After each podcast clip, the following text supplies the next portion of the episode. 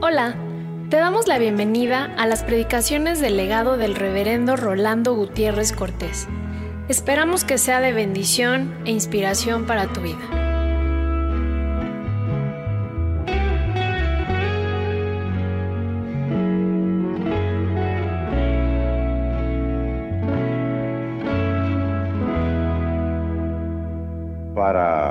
Tranquilidad de mi alma, comienzo Job. Vamos a meditar de acuerdo a lo que el Señor nos permite en este libro de Job.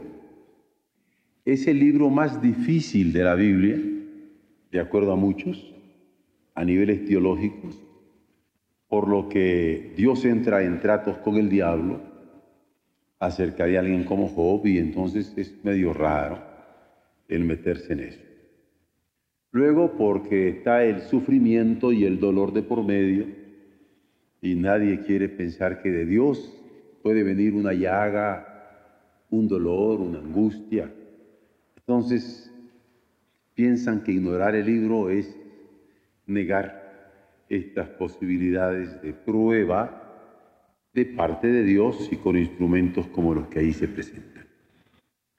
De manera que me percataba de ello, además de otros problemas históricos, tan cierto como que lo estamos viendo después de haber visto todo el elemento histórico de la Biblia en el Antiguo Testamento y el Nuevo, que para muchos causa desestabilización de análisis sobre el libro. Esté estructurado así y hay un elemento poético de poesis, de creación de parte de Dios y Dios recrea en Job no solamente su carne, sino su fe de una manera admirable. De modo que a nosotros nos dará toda una dimensión de restauración que será de gran edificación indudablemente. Nos meteremos en los ámbitos de la literatura hebrea o israelita o judía de acuerdo como se quiere enfocar desde el punto de vista histórico, pero que para nosotros será de una bendición inimaginable. Pero hermanos, para mí es un gusto, un gozo, un privilegio el poder compartir con ustedes esta serie que con la ayuda del Señor vamos a disfrutar con toda la intensidad, con toda la intensidad que el Señor nos permita hacer. El libro de Job, capítulo 1, voy a leer solo los primeros cinco versos que nos describe a Job como poseedor de riquezas, de muchas riquezas. Es más, se califica no solamente como rico oriental, que es proverbial eso, sino como el más rico de los orientales. Lo van a ver a la letra. Sin embargo, poseyendo riquezas, no las riquezas poseyéndolo a él, poseyendo riquezas, también poseía piedad. En Us, ubicado, Us, Useta. Dice así hubo en tierra de Uz un varón llamado Job. Y este era hombre perfecto y recto, temeroso de Dios y apartado del mal. Y le nacieron siete hijos y tres hijas. Su hacienda era siete mil ovejas. Ganadero el hermano, ¿verdad? Siete mil ovejas. Tres mil camellos. Quinientas yuntas de bueyes. Quinientas asnas. Muchísimos criados. Y era aquel varón más grande que todos los orientales.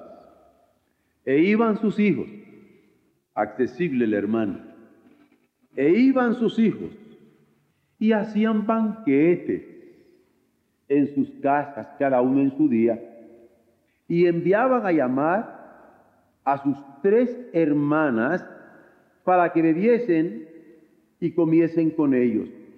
Y acontecía que habiendo pasado en turno los días del convite, días del convite, Job enviaba. ¡Qué padre! Job enviaba y los santificaba. Un rico que sabía levantarse temprano. Y se levantaba de mañana. Si algunos quieren ser ricos, hay que aprender a ser ricos. Se levantaba de mañana y ofrecía holocaustos conforme al número de todos ellos. Porque decía Job, miren que papá, quizá habrán pecado mis hijos y habrán blasfemado contra Dios en sus corazones. De esta manera, hacía todos los días. No estoy hablando del domingo. Ay, es que me salió tanto trabajo que no le pude dar a Dios, mucho menos para atender a mis hijos. Todos los días. Hasta allí. Es la prosperidad de Job. Salmo 15 para leerlo al unísono. Es un canto a la integridad. Dios es fiel en virtud de su propia integridad. Quiere fidelidad de parte nuestra en virtud de nuestra integridad. Jehová, ¿quién habitará en tu tabernáculo? ¿Quién morará en tu monte santo? El que anda en integridad y hace justicia y habla verdad en su corazón el que no calumnia con su lengua, ni hace mal a su prójimo, ni admite reproche alguno contra su vecino, aquel cuyos ojos el vil es menospreciado, pero honra a los que le temen a Jehová, el que aún jurando en daño suyo, no por eso cambia, quien su dinero no dio a usura, ni contra el inocente admitió cohecho, el que hace estas cosas no resbalará Amén. Salmo 1. El justo y los pecadores. Bienaventurado el varón que no anduvo en consejo de malos, ni estuvo en camino de pecadores ni en silla de escarnecedores se ha sentado, sino que en la ley de Jehová está su delicia, y en su ley medita de día y de noche.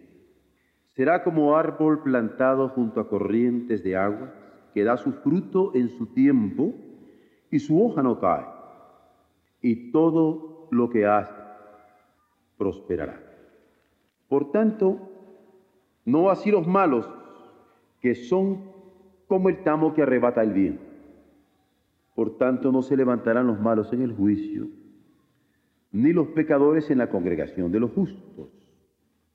Porque Jehová conoce el camino de los justos, mas la senda de los malos perecerá.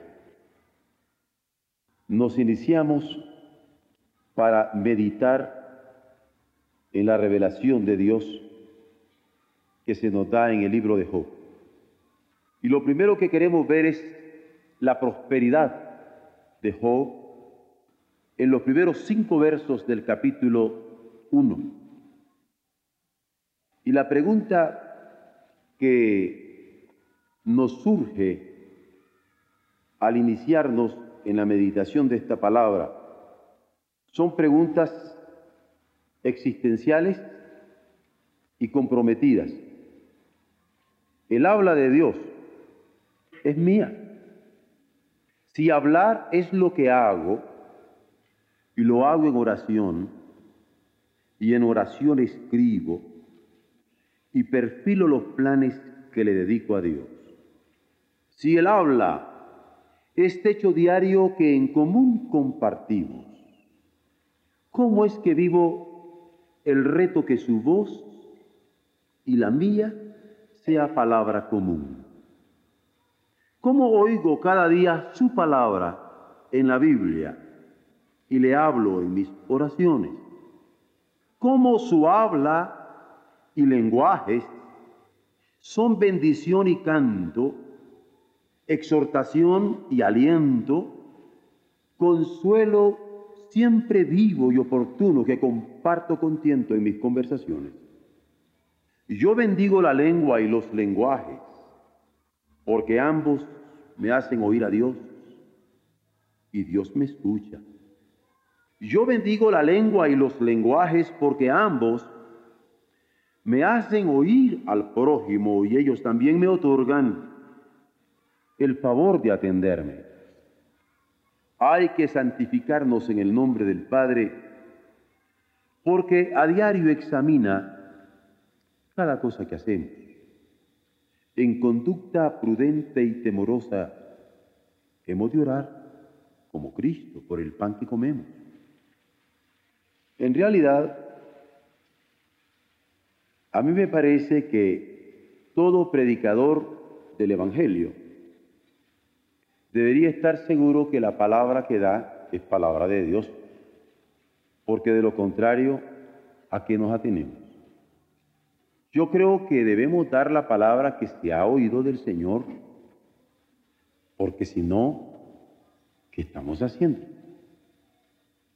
Y no solamente a niveles de habla, sino también de lenguaje, de todo tipo, porque Dios nos ha mandado a predicar el Evangelio del amor, pero también con amor el Evangelio.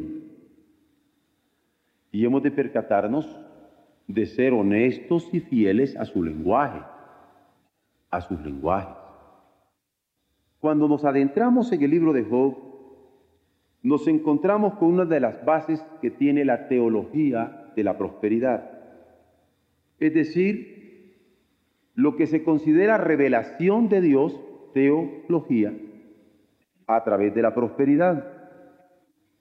Porque hay muchos que podrían pensar que Dios es un elemento abstracto, pero cuando ven la prosperidad de alguien que es siervo de Dios se dan cuenta de que Dios está siendo presente a través de una prosperidad, de una persona, de una familia, de una nación, y este primer capítulo del libro de Job, en los primeros cinco versos, atienden a estos inquisidores de la verdad en cuanto a la prosperidad en donde Dios se manifiesta.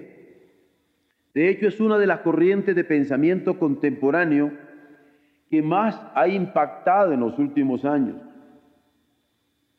Y se llega a confundir la prosperidad con la bendición de Dios y punto. De esta manera se separa cualquier prueba, cualquier lucha, cualquier enfermedad, cualquier caída del dólar o del peso, como que eso no es de Dios, como si Dios se muriera por eso, dejara ya no de existir, sino hasta de ser. Y hay fundamentos bíblicos para esta teología y grandes expositores que utilizan medios masivos para difundirla, particularmente a través de la radio y la televisión, con vehemencia febril. Nuestro vecino país del norte ha dado en llamar a algunas de estas manifestaciones la iglesia electrónica.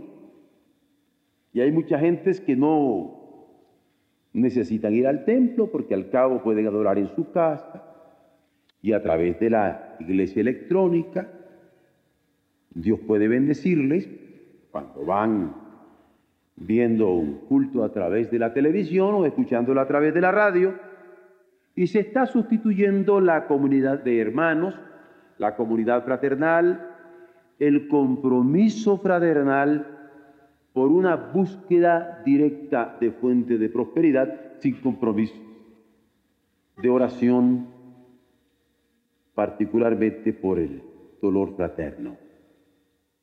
Y me he referido a la prosperidad cuando he comentado el Salmo primero y la he visto palpable muchas veces en mi propia vida cuando el Señor nos ha bendecido tanto sin otra explicación que sus manos llenas de bondad. Porque yo he sido testigo de una vida próspera. Dios me ha bendecido grandemente. Todavía no conozco un incidente en toda mi vida en donde yo haya sido dirigido por el Señor y que no prospere. Y yo me doy cuenta. Yo no puedo negar eso. Y me identifico con Job Tal vez no tengo ni todas sus ovejas, ni todos sus camellos, ni todas sus yuntas, ni todos sus hijos, pero Dios nos ha dado una prosperidad muy grande y a Él se la debemos. Lo he visto palpable. De tal manera que yo no puedo negar la misericordia con que hemos sido rodeados como iglesia. Yo creo que ninguno de ustedes podría hacerlo tampoco. Cuando nosotros comenzábamos siendo unos 19, entre adultos y niños, aquí en la iglesia, no teníamos ni piso, nos hincábamos sobre un piso un poco duro, cemento que calaba las rodillas, y después el Señor nos fue permitiendo tener las comodidades físicas que ahora tenemos, como para que nos sentemos en bancas de caoba, para que tengamos un ambiente de música de primer orden, para que tengamos lo que Dios nos ha permitido saborear, de tal manera que hasta nuestros pies están sobre alfombra. Yo digo, bueno, ¿cuánto nos ha costado esto? que estamos sentados, estamos con comodidad, estamos gozando de esta prosperidad y a lo mejor podríamos decir como los hermanos ah, de Jerusalén, a nosotros no nos ha costado esto, que sigan pagando otros por esto, porque yo no tengo por qué meterme en esto, ¿no?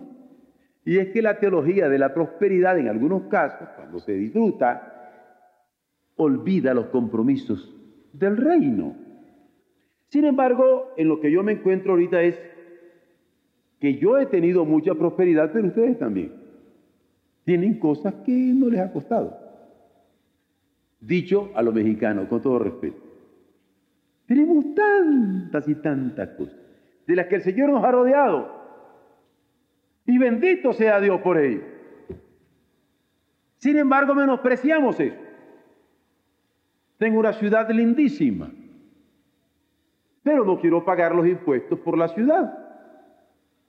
Que me den la luz, que me den el agua, que me den el pavimento, que me den las comunicaciones, que me den todas las facilidades, pero yo no tengo que estar trabajando para sostener el bienestar de los otros. Existe eso. Negamos nuestra inserción de responsabilidad. Es interesante. Sin embargo, yo no puedo negar que Dios me ha prosperado siempre. Y que tengo más, mucho más, muchísimo más de lo que aún en repercusiones geométricas, en virtud de mi propio esfuerzo personal o inmediato yo podría tener. Tenemos mucho más. De modo que la misericordia del Señor se ha hecho patente con nosotros, nos ha rodeado como personas, nos ha rodeado como familias, nos ha rodeado como iglesia local. Y todo lo que el Señor nos ha concedido, nos lo ha dado como un privilegio a lo largo de nuestra vida.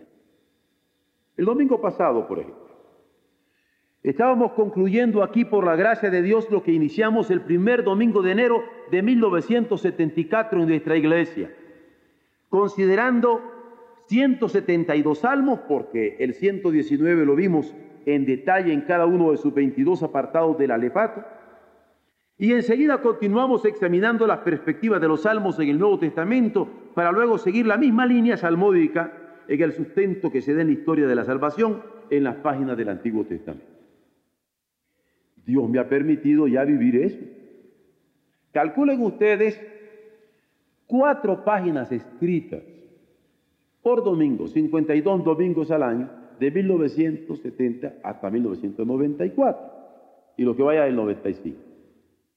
¿Cuánto pesa en kilos?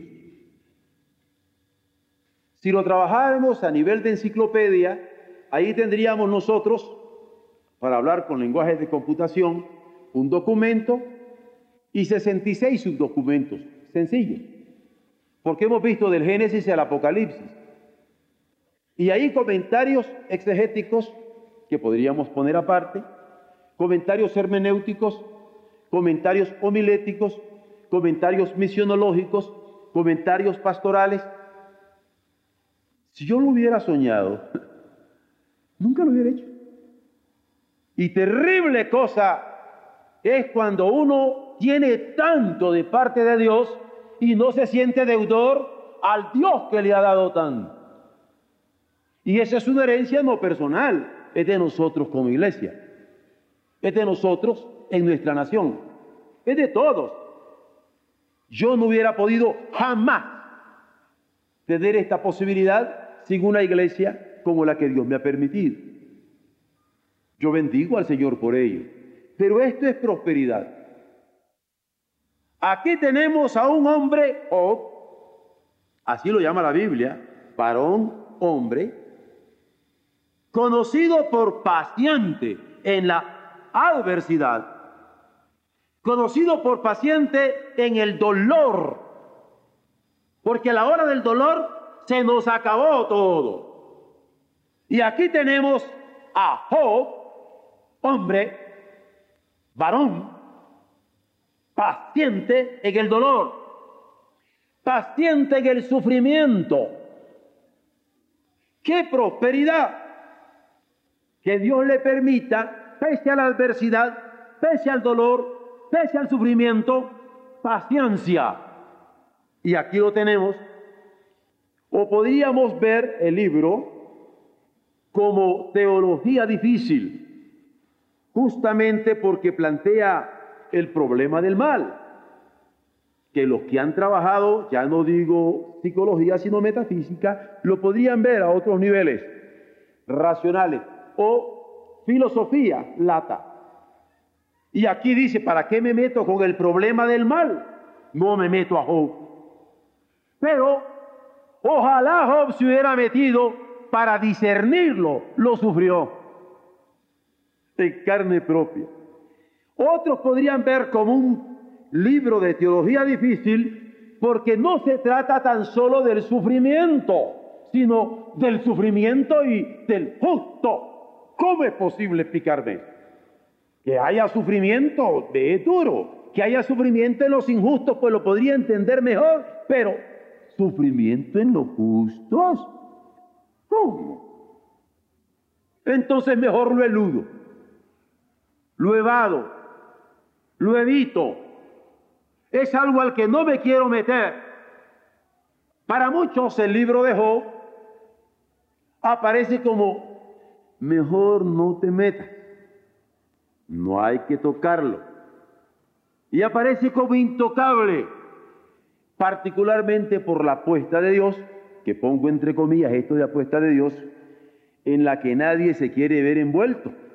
Porque si Dios se pone a hablar con el diablo para ponerme a mí en el engranaje de la prueba, así, así, descarnadamente, decimos nosotros, ¿sabe qué? Mejor ni nos acordemos de eso yo creo que esto mejor ignorémoslo. Y hay gente que quiere como el avestruz meter la cabeza e ignorar lo que pasa. Y no podemos hacer eso en la revelación de Dios. Es por eso que aquí hemos de pedir temor de Dios. Quitarnos las sandalias, quitarnos los zapatos y con el pie desnudo acercarnos a su revelación.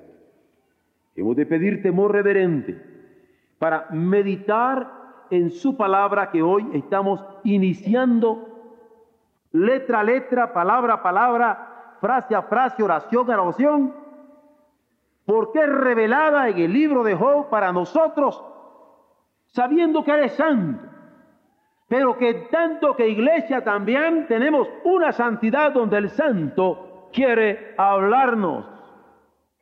Bienvenidos a meditar en la revelación del Señor. Y si encontramos en la revelación de la prosperidad de este varón, lo que subyace de parte de Dios para él, vamos inquiriendo, vamos escudriñando, vamos detectando la revelación que él tiene, sabiendo que toda buena dádiva y todo don perfecto viene de lo alto, del Padre de las luces, en el cual no hay mudanza ni sombra de variación. Nuestro Dios nos va a dar siempre bendición. Yo recuerdo, estaba joven, no tenía 30 años. Tuve la oportunidad de estudiar con el que ustedes conocen como el hermano doctor Carvar en Suiza. Y cuando uno es joven, quiere enseñarle el Padre Nuestro al cura. Y yo tuve la dicha de estudiar con él en su comedor. Es una dicha, ya nadie me la puede quitar. Al cabo, está muerto el Señor. Digo, par, ¿verdad? Un gran teólogo, extraordinario, de lo mejor que ha tenido este siglo. Y estábamos estudiando, recuerdo yo, el tema de la predestinación. Estábamos metidos con las situaciones de Saúl y de Jacob y a mí se me hacía rara la mentalidad del doctor Barr y su acercamiento. Y yo joven, y era un poco brioso. Entonces lo interrumpí en determinado momento, muy orgulloso de ser bautista. Esa ha sido una cosita que Dios me ha permitido ir manejando poco a poco para no, no, no lastimar la cosa. Le dije al hermano, gracias a Dios yo estoy en la época de la gracia no de la ley. Porque me caí ahí en el Pentateuco como yo les he traído a ustedes. Y me queda viendo el anciano, ya era un hombre octogenario, me queda viendo y me hace una pregunta que todavía me la hago y me causa escalofrío. me dice, ¿qué palabra de Dios no es gracia? Recuerdo que me callé, no porque no lo hubiera entendido, sino porque no había que responder. Porque Dios nos ha dado su ley para que caminandito, caminandito, si no nos apartamos ni a derecha ni a siniestra, Él nos va a bendecir. Justamente porque Dios amó a su pueblo, le dio ruta, le dio rumbo, le dio guía, le dio seguridad, le dio promesas y prosperidad allí. Y hermanos, cuando nosotros nos metemos a este difícil libro de Job, allí está la gracia del Señor y qué bueno que ya conocemos su final, porque Dios se sale con la suya. Bendice a aquel hombre y aquel hombre también le bendice. Pero nos vamos a adentrar, porque lo que Dios tiene que enseñarnos a nosotros hoy por hoy, vamos a asumirlo, para prepararnos y ser dignos de ser llamados sus siervos sus hijos bien amados. Y ahora estamos viendo esta teología de la prosperidad, pero quisiera hacer ver que la prosperidad tiene costos. Y veamos el ejemplo de Job. Veamos la descripción que de él se brinda por la calidad de vida. ¿Qué vida la de Job? Es extraordinario como lo pinta la escritura, porque son calificativos sustantivados.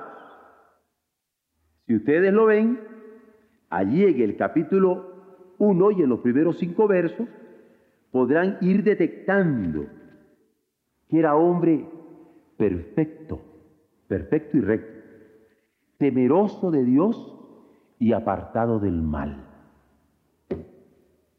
Muy bien, esta es la descripción que se brinda de su calidad de vida. Pero también se brinda la calidad de la vida con su familia. Verso 5, porque Job enviaba por su familia, la cuidaba, la pastoreaba. ¿ah? Y no solamente eso, lo santificaba. Qué lindo hablar de un padre que pastorea. Ustedes han visto cómo las gallinas, ahora se ven poco las gallinas, muchos nos las comemos, pero ya no conocemos el comportamiento de la gallina, ¿verdad? Parece que la etología yo creo que la estamos viendo solamente en los libros. Pero las gallinas, ¿ah? normalmente cuando andan con sus pollitos van adelantito. Y todos los pollitos la van siguiendo y la van rodeando. Yo recuerdo que cuando a nosotros se nos enseñó en nuestra juventud que debíamos atender la herencia de nuestros hijos con esta figura que como la gallina cuida sus pollitos debíamos atenderla. Nos dijeron, no manden a los niños a la escuela dominical, vamos como gallinitas, rodeados de ellos. Figura del Padre del Padre Eterno, figura de Dios, al cual hemos sido criados a imagen y semejanza. No van por delante, no, no, no, vamos con ellos, vamos con ellos. Este mundo ha transformado. Vamos con ellos.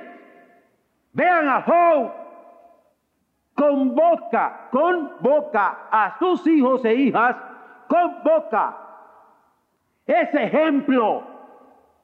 Ese es el justo Job no los respalda, los abriga, los cobija. Esta es la calidad de familia. Pero cuando vemos su calidad de piedad, tremenda cosa. Porque si alguno de nuestros hijos dijere una blasfemia, lo podemos corregir. Pero Job no se ocupaba de la blasfemia proferida, sino de la que pudieron haber pensado en lo más íntimo de su corazón y por eso hace los sacrificios, para protegerlos aún de la blasfemia íntima, porque Dios ama la verdad en lo íntimo. Esta es la calidad de vida, esta es la calidad de familia, esta es la calidad de piedad de parte de Job. Yo creo que podemos aprender mucho de la prosperidad dejó una piedad no fingida que cultivaba, aquí voy a asumir yo la palabra como responsabilidad mía, porque la cultura requiere disciplina. Y aquí lo puse con un adverbio, cultivaba disciplinadamente. Y lo mejor que podemos dejar a nuestros hijos en el ejemplo de vida es disciplinadamente, porque en forma de gozo voluntario, en forma de gozo voluntario, hacía los sacrificios lunes, martes, miércoles, jueves, viernes, sábado y el domingo todo el día, qué feliz, todo el día.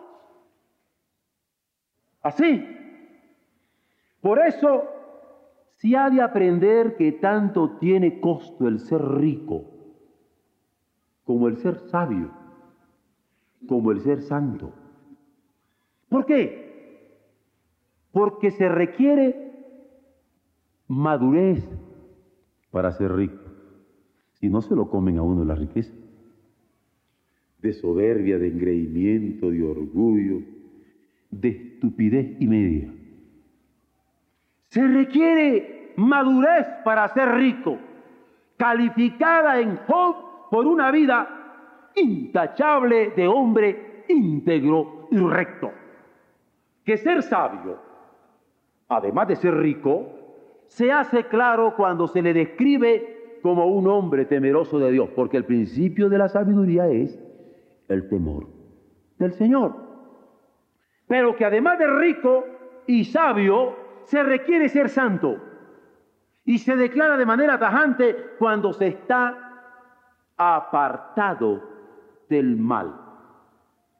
Por eso hemos leído el Salmo 15 al unísono, todos juntos, y hemos leído el 1. Porque para ser santo, de manera tajante, se demanda estar apartado del mal, haciendo ver el ejercicio de la piedad. Por eso Pablo le dice a su discípulo, ejercítate para la piedad. No se pueden tener músculos de la noche a la mañana. Ejercítate para la piedad. Y aquí tenemos a alguien que se ejercita todos los días, en que se ocupaba por razones personales y en favor de los seres amados que le rodeaban. Y yo sé que ni las razones para ser rico, ni las razones para ser sabio, ni las razones, las causas para ser santos son fáciles. Ya no digo de entender, de asimilar cuando se asumen, pero hay que adentrarse en la sabiduría bíblica y hay que adentrarse, aquí uso un participio consecutivo, es decir, lo que se conoce comúnmente como gerundio en gramática. Hay que acercarse a la sabiduría bíblica recordando que hay verdades del corazón que la mente no puede entender, como decía la patrística, como está en Agustín, porque solamente así se puede discernir sobre el sufrimiento. Hay que acercarse a las verdades bíblicas recordando que hay cosas que el corazón entiende y nunca se podrían explicar a niveles racionales, porque podemos discernir sobre el sufrimiento y en el sufrimiento, sobre el dolor y en el dolor, sobre la prueba y en la prueba de un justo y santo. ¿O ustedes creen que cuando el Señor está diciendo, Padre, perdónalo porque no sabe lo que hace, Él no estaba haciendo este discernimiento justamente sobre el sufrimiento, sobre el dolor, sobre la muerte misma. El mismo Job pretende justificarse a sí mismo, pero llega a aprender al fin que por muy justo que él apareciera, él no podía reclamar más, solo Dios era el justo. Y cuando este hombre justo y santo de la Biblia se describe como próspero por ser rico, se describe como próspero, porque yo puedo ser rico, pero un burro con plata. No, se describe como próspero por ser rico y por ser sabio. Y yo podría ser rico y sabio, pero no ser santo. Aquí se describe como rico, sabio y santo y se enfoca que era el más próspero, por eso mismo, de su época entre todos los orientales. Hizo época. Job, o rico, sabio y santo. Y joven tanto que hombre rico, aparece como íntegro y recto. Qué lindo es conservar la integridad de la riqueza. Job es un ejemplo. Distinguido porque en lo general las riquezas manejan a los hombres y no los hombres a sus riquezas. Pero mostrándonos el secreto de ubicar dónde se tiene el corazón, porque como lo señaló Jesucristo, es donde está el tesoro de cada uno que se tiene el corazón. De tal manera que se identifica como sin madurez y sobriedad es imposible manejar y más aún ser mayordomo fiel ante el Señor de las riquezas. No solamente lo bendigo porque tengo riquezas, sino soy mayordomo fiel. Le entrego cuenta de cada cachito. Hago corte, ya no digo mensual, ya no digo semanal, ya no digo diario, en cada acto. Es tan importante. Por eso es que decimos que la prosperidad tiene costos, porque ser rico tiene costos de madurez y qué costo Ser sabio tiene costos. Ser santo tiene costos. Pero no nos pongamos tan tristes. Porque uno podría decir, ay, esta medida me queda muy grande, muy difícil. La siento como caída de fuerza.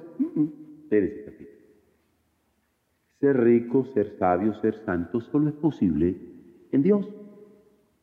Todo lo puedo en Cristo que me fortalece. Allí yo puedo ser pobre sin tener amarguras y ser rico sin tener avaricia.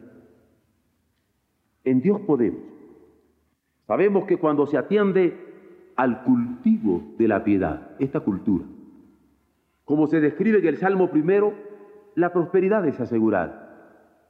Y que el principio de la sabiduría es el temor de Jehová, y que hemos de ser santos como Dios lo es, de modo que ser rico, sabio y santo, calificando la prosperidad, ser rico, sabio y santo, solo es posible con una vida piadosa, disciplinada.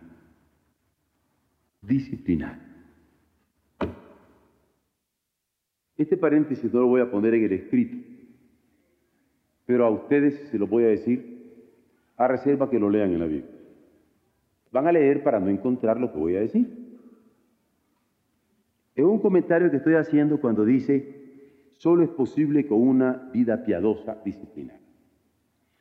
Recuerdo cuando yo vine aquí a México que tenía yo vínculos aquí en la iglesia y a veces usan unas palabras raras para mí, difíciles de entender y hubo de andar preguntando, ¿y eso qué quiere decir? ¿Y eso de qué quiere decir? Una de las palabras que más me impresionó y me causaba escosor hasta por la forma de deletrearla o de decirla, era la palabra cosijo. Yo dije, es un cosijo. Se me antojaba algo de cosa como, no sé, cosijo. Es un cosijo. Hube de preguntas, varias versiones. ¿Mm? Claro que si me hubieran dicho, mire, lea la historia de la mujer de Job y tiene su retrato. ¿Lo hubiera entendido muy bien? ¿Mm? Job tuvo un consejo de mujer. ¿Y qué consejo? Pero pese a eso, su fidelidad se da. Porque la fidelidad del siervo de Dios no depende de mujeres o de varones, de nadie que me rodea, es tengo una realidad con Dios. Ahora lo voy a ver como contraparte. Bendito sea Dios cuando la piedad la podemos cultivar con una esposa, porque entonces es otra cosa.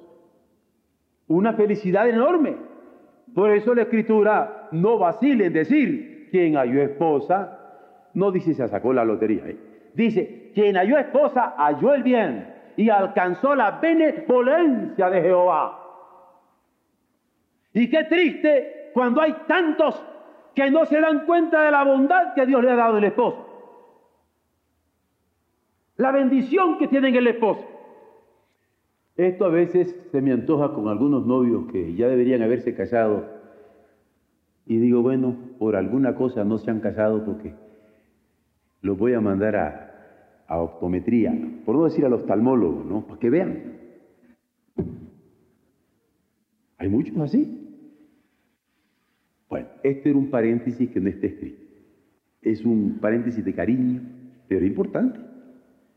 Porque estoy hablando de que ser rico, sabio y santo, calificando la prosperidad con ello, solo es posible con una vida piadosa, disciplinada, a pesar de cualquier consejo que pudiéramos tener alrededor. Porque entonces no estamos ciegos. Porque entonces tenemos entendimiento y vemos lo que Dios quiere para nosotros y cumplimos con nuestra vida en consecuencia de sus planes y intereses. Me llama la atención que en estos días se hable tanto de la paternidad responsable, pero pocas veces se plantea en función de la piedad personal el cultivo por la piedad de los hijos. Porque yo soy responsable cuando me ocupo de la piedad de mis hijos. y el cuidado de su vida espiritual delante de Dios. Porque aquí va en juego la vida eterna. Pero este es el reto de la vida de Job, en quien más que advertir el sentido patriarcal que le he marcado en la Biblia, vale la pena enfocarse en su próspero papel de padre que se ocupa y preocupa de sus hijos y se ocupa de sus hijos y de sacerdote. Porque como padre atendía a la familia de sus hijos. Es un abuelito lindo. ¿eh? A mí me parece hermoso. A la hora de los convites familiares, ahí está. Feliz. No había problema. Todo ahí. Gozaba. Pero, como sacerdote, ofrecía cada día sacrificios en expiación por las posibles, posibles faltas de su familia. No por las faltas, por las posibles. A lo salmódico, líbrame de los pecados, líbrame de los que me son ocultos. Y él no está orando por lo de él, sino por lo de sus hijos. Si alguna blasfemia hubieran anidado en lo íntimo de su corazón en la fiesta, por alguna razón, ahí venía el sacrificio. Porque solamente en Dios se puede mantener esta estatura. Y ese ejemplo para orar diariamente por los hijos. Alguien dice, soy padre, y no le da de comer a sus hijos cada día, ¿ustedes creerían que es papá? Ahí dice, ay, yo soy una madre, pero olvídese. Vamos pensando en un niño recién nacido, que ahorita tengo nietas así muy chiquititas, ¿verdad? Y me dice mi hija, yo soy una linda madre, papá. Cada ocho horas le doy a Joana. Ustedes sabrían lo que es un abuelo, ¿no? No, no, ya tengo hija, pero bueno, es peligroso. Al niño hay que darle. ¿eh? La mamá, usted espera que la mamá le dé cada tres horas, cada dos horas, cada cuatro horas de acuerdo a su pediatra, ¿eh? ¿verdad? Que le dé a sus hijitos, ¿de acuerdo? Pues Diosito, permítanme poner así, quiere que los papacitos ineludiblemente cada día se ofrezcan y ofrezcan sacrificio por sus hijos. Lección de Job. Papá, si usted me dice, yo tengo una linda madre para mis hijos, yo le preguntaría, ¿y qué padre tiene? ¿Y qué padre tiene?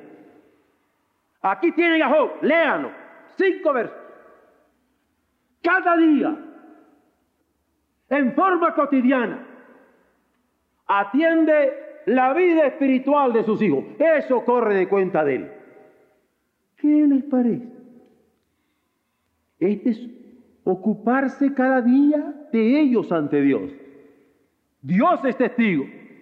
Esto significa respaldarles en sus vidas personales, interceder por la fortaleza que necesitan para permanecer firmes y fieles ante su presencia. Demanda para papá que tenemos en este próspero, rico, sabio y santo más que todos los orientales de su época, que tiene el nombre de Job. Es un ejemplo que atender, porque es ejemplar la forma como los convoca para purificarlos. El ejemplar la forma que los convoca para bendecirlos en forma periódica. Es ejemplar la forma en que los convoca para bendecirlos en forma diaria, periódica y solemne. Con Él oran, con Él adoran, con Él ofrendan y saben que es por ellos. Ser papá, ser papá, ser papá. Aquí tenemos un ejemplo de quien cuidaba su vida, pero cuidaba su familia en los más pequeños detalles. ¿Por qué? Porque no solamente quería presentarse, anhelaba presentarse aprobado ante la santidad divina. Es un ejemplo a seguir en cada uno de nuestros hogares para actuar con solicitud reverente al ocuparnos de nuestra vida. Pero no solamente de nuestra vida, esa familia nuestra muy nuestra, tan nuestra.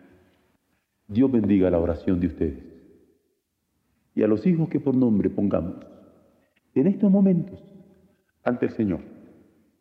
Estos que por nombre pongamos en estos momentos ante el Señor, pidiéndole perdón porque no hemos orado por ellos y somos responsables por eso. Ahora hagámoslo y comencemos esta cuarentena, tanto nuestras vidas ante el Señor. Amén.